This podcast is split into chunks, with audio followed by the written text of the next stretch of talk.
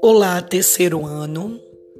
Hoje nós iremos conversar sobre o som. É, esse podcast explicativo é para que vocês compreendam melhor esse conteúdo tão legal, tão interessante da disciplina de ciências, o som e as propriedades do som. Para começar a nossa aula, Tia Manu gostaria de fazer algumas perguntinhas para vocês.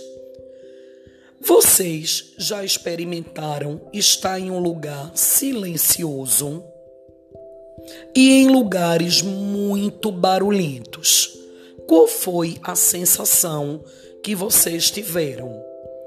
Vocês sabiam que a nossa audição influencia o nosso humor?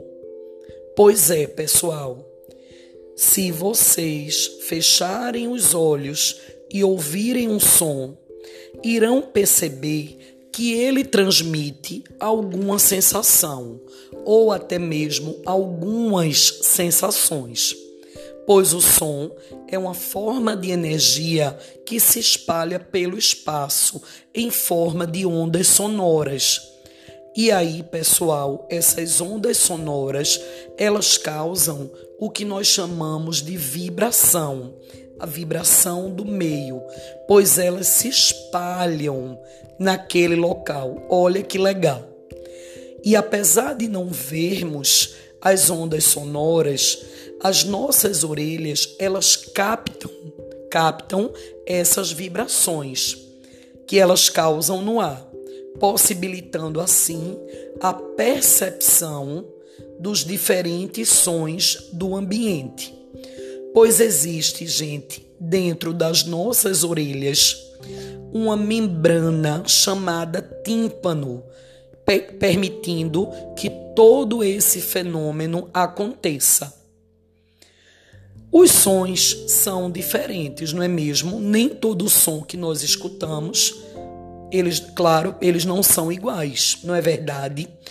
Vocês já pararam para pensar o que faz um som ser diferente de outro? Pois tia Manu vai contar um pouquinho. O som, ele possui algumas propriedades. Isso mesmo, gente. O som possui algumas propriedades. E tia Manu vai explicar um pouquinho sobre elas agora para vocês existe a intensidade, a duração, a altura e o timbre. Vamos conhecer um pouquinho sobre cada uma delas. A intensidade. Meus queridos, a intensidade do som, ela é também chamada de volume. Tia Manu vai dar um exemplo para vocês. Um grito bem forte, bem alto, ele vai ter uma intensidade maior do que um gemido, do que um simples sussurro, não é verdade? Vamos agora conhecer um pouquinho sobre a duração. A duração do som, ela tem a ver com o tempo que esse som vai durar, o tempo que ele vai ser emitido. Então, por exemplo, quando um guarda de trânsito ele apita no trânsito, se for algo mais sério, algo mais grave, algo que ele queira chamar atenção maior dos motoristas, dos condutores, provavelmente ele vai dar um apito mais longo, não é um apito mais é, é demorado, né? Ele vai emitir um som longo. Caso não seja só um alerta, ele vai só alertar, ele vai dar um apito mais curtinho. Vamos lá.